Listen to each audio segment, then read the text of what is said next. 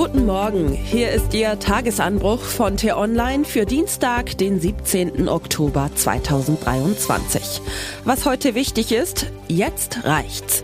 Grüne proben Aufstand in der Flüchtlingspolitik. Geschrieben von T-Online Politikreporter Johannes Bebermeier und am Mikrofon bin heute ich, Michelle Paulina Kolberg.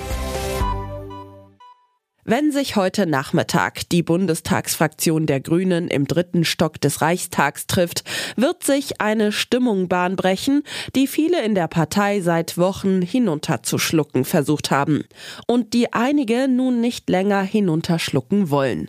Sie lautet, kurz zusammengefasst, jetzt reicht's. Der Grund ist die Asylpolitik. Und zwar die Asylpolitik der eigenen Ampelregierung. Viele Kommunen sind überfordert, die Ausländerbehörden kommen nicht mehr nach, die Wohnungen sind knapp, es fehlt an Personal in Kitas und Schulen. Dass etwas passieren muss, bestreitet im Grunde niemand, auch kein Grüner. Doch helfen die ganzen Verschärfungen wirklich?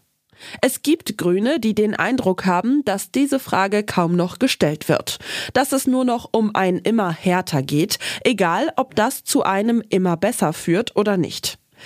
Es hat sich etwas aufgestaut bei den Grünen.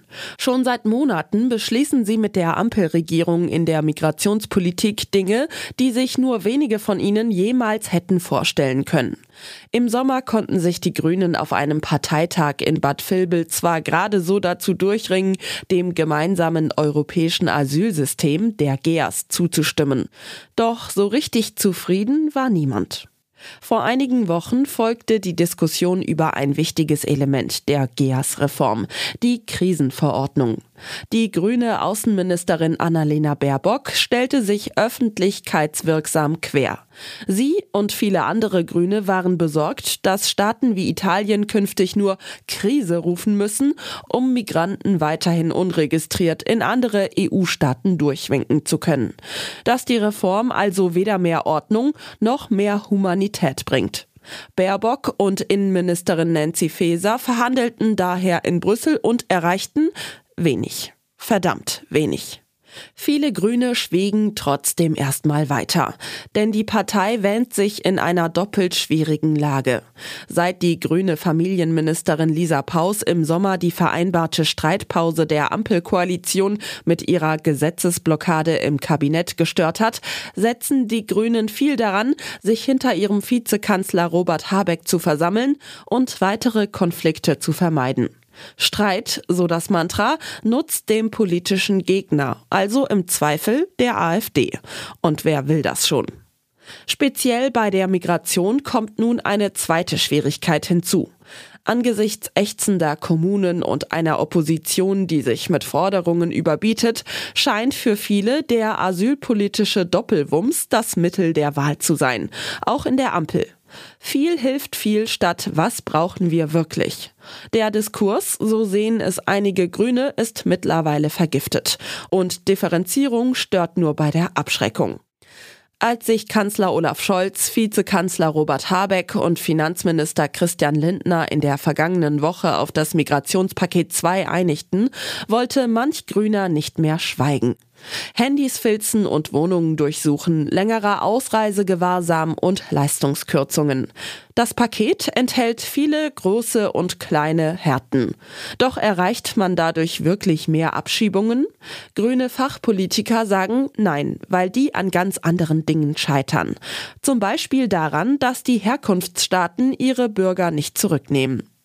Es ist die Sorge vor einer Eskalationsspirale der Grausamkeit.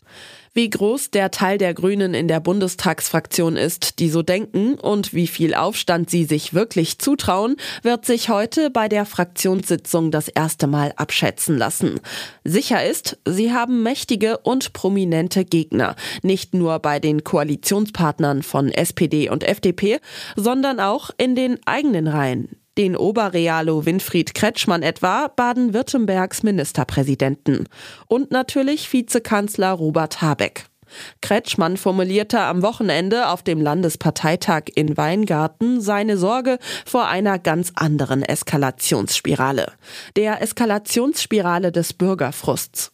Er verteidigte Habecks Migrationspaket 2 und all die Härten, die es mit sich bringt. Es ist der Weg im Sinne unseres Landes, im Sinne des sozialen Friedens und im Sinne unserer Demokratie, sagte Kretschmann und riet seinen Grünen, kompromissbereit zu sein. Unter den skeptischen Grünen kursiert in diesen Tagen ein ganz anderes Wort für die Haltung der Realos um Kretschmann und Habeck in der Migrationspolitik. Zynisch. Was heute wichtig ist. Olaf Scholz in Israel. Der Bundeskanzler wird das Land nach dem Terrorangriff der Hamas als erster Regierungschef besuchen. Anschließend geht es weiter nach Ägypten. Sondergipfel der EU. Die Staats- und Regierungschefs schalten sich per Videokonferenz zusammen, um über die Lage in Israel und Gaza zu beraten. Es soll über humanitäre Hilfe für Gaza, Zusammenarbeit mit Akteuren der Region, mögliche Risiken für Europa und Migrationsbewegungen gesprochen werden. Putin in Peking. China lädt zum dritten Treffen seiner Infrastrukturinitiative Neue Seidenstraße. Zum Belt and Road Forum in Peking wird auch der russische Präsident Wladimir Putin erwartet. Das war der T-Online-Tagesanbruch, produziert vom Podcast Radio Detektor FM. Kennen Sie schon den Podcast von T-Online Grünes Licht? Darin gibt es in 10 bis 15 Minuten einfache Tipps, um nachhaltiger zu leben. Vielen Dank fürs Zuhören und Tschüss.